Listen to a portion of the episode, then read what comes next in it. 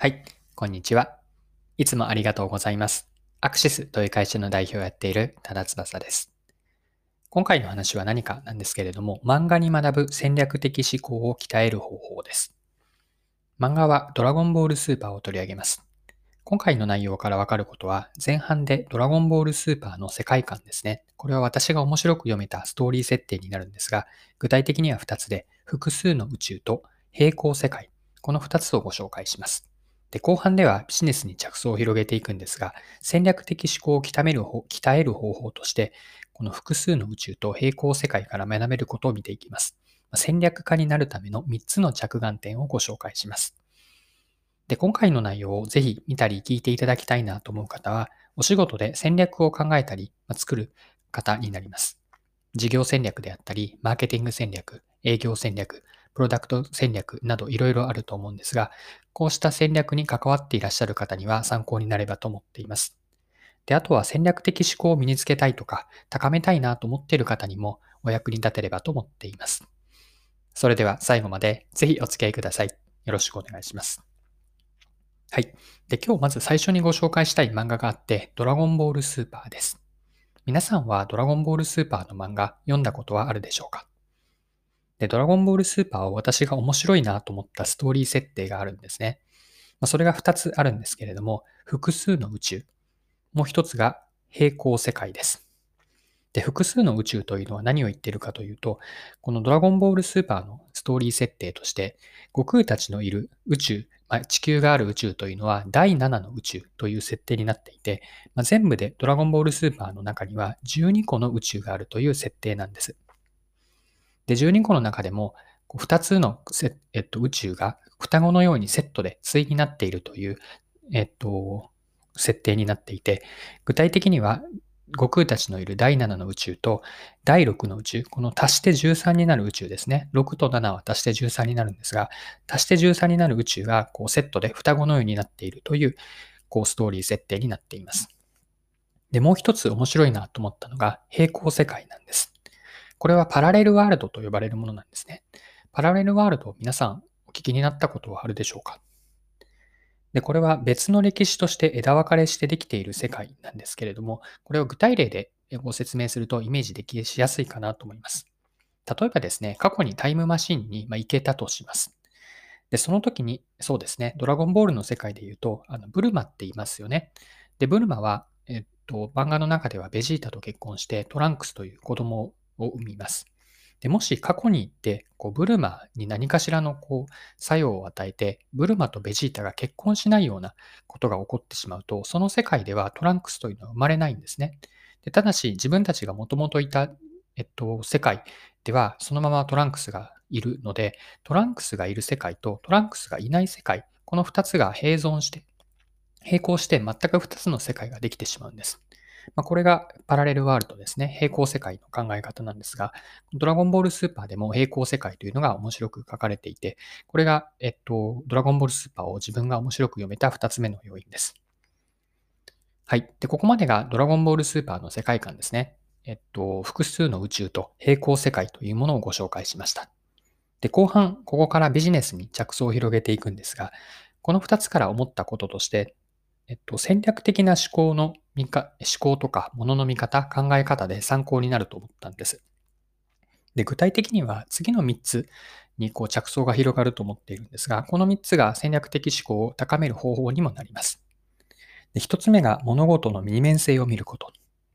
2つ目が全体像を広げてみる。3つ目がプラン B を常に持っておくことです。はい。では今のですね、戦略的思考を鍛える方法3つ、順番にそれぞれ見ていきましょう。はい。1つ目、物事の二面性を見ることです。で物事というのを一つの側面だけではなくて、両面から、時には多面的に捉えてみようというのが戦略的思考では取られ、えっと、必要になってくると思っています。で二面性とは具体的に何かなんですけれども、例えばメリットとデメリットであったり、自分視点と相手視点、え強みと弱み、楽観的であることと悲観的であること。まあ、以上のようなどちらか一つだけではなくて、両面を見ていく。これは別の表現をすると、物事への視点を増やすことなんですね。で、戦略に話を戻すと、視点が多くなれば戦略で論点の見落とし、見落とすことを防ぐことにもつながります。で、ここはどこからドラゴンボールスーパーの何からとあるんですが、二面性というのが先ほどの複数の宇宙では、2つの組み合わせの宇宙が双子のようにセットになっていると言ったんですが、ここから表と裏ではないですが、物事の二面性を見ていくこと、これを重要だと思っているので、一つ目の戦略的思考を鍛える方法として、えっと、取り上げました。はい。二つ目は全体像を広げてみようです。で、これは視野を広げるということなんですね。で、ドラゴンボールスーパーでは、えっと、複数の宇宙という、今いる宇宙ではなくて別の宇宙があったり、平行世界というものが登場したんですが、これは視野を広げていることにもつながるなと思ってます。で、視野を広げるというのはビジネスの話につなげていくと2つの意味があると思ってます。一つが空間的な領域を広げること。もう一つが時間軸を長く見ることなんです。で、人は得てして視野が狭くなりがちなんですね。で、これはよく言えば目の前のことに集中できている状況でもあるんですけれども、一方で視野が狭くなっているんですね。まだからこそ意識して視野を広げる。具体的には見ている領域を広げて時間軸を長くしていくんです。例えば戦略を考えるときだとか、ビジネスの場では具体的に何かというと、バリューチェーンを前後まで長く見たりとか、あとは、えっと、取引先のお客さん、取引先のお客さんのことだけではなくて、そのお客さんのさらに行く顧客の顧客、ここまで広げてみるなんていうのもあります。また、時間軸を広げるというのは、例えば3ヶ月の戦略を考えたとして、その3ヶ月を2倍の6ヶ月に伸ばすとか、さらには4倍の1年ですね。まあ、これぐらい2倍とか4倍を引き伸ばして、に引き伸ばしていって、まあ、その未来から逆算して考えていく。こういった思考が戦略には問われてくると思うんです。まあ、このように全体像を広げていく空間的な領域と時間的な時間時間軸の長さ、この2つを広げて全体像を広げていきましょう。はい。2つ目はプラン B を常に持っておくことです。これは平行世界からの示唆ですね。まあ、平行世界というのは自分とは違った何かしらの前提が変わった世界になるんですが、戦略でもこれは重要だと思っていて、常にもし何々が、何かが起こったら、これが起こったらどうなるかというシナリオを複数持っておくといいです。で、えっと、これはプラン B をつながる、持っておくこと、代替案を持っておくことにもつながります。で、その時に大事だと思っているのは、プラン A というメインのシナリオがあって、そのシナリオの前提は何かなんですね。まあ、前提があって、それは暗黙の了解として無意識的に受け入れてしまっているんですが、前提は何かを把握することによって、ではその前提が仮に変わってしまったらどうなるんだろうと。でその時に自分たちはどう対応していくのか、戦略として何をやって何をやらないのかというのを決めていくときに、こうなればこう、もしこうなればこうするといったような複数のプラン。前提がこう変わればプラン B だし、さらに別の前提が変わればプラン C といったような複数案を常に持っておく。で、ここで言っている前提とは2つあって、外部環境と内部状況です。まあ、外部環境は市場全体がそうだし、解像度を高めていくとお客さんとか競合状況です。で、内部環境も会社全体のこともあれば、より自分たちの組織の中、チームの状態、メンバーの状況ですね。まあ、これらをえっと、外部環境と内部状況の前提を見ながら、プラン A だけではなくて、プラン B、プラン C という複数シナリオを持っておくといいでしょう。まあ、これが戦略ですね。戦略的思考を高めるためのトレーニングにもなります。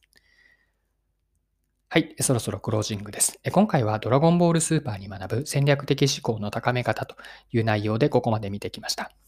まあ、最後にまとめとして戦略的思考を高める3つの方法をもう一度繰り返しておきます。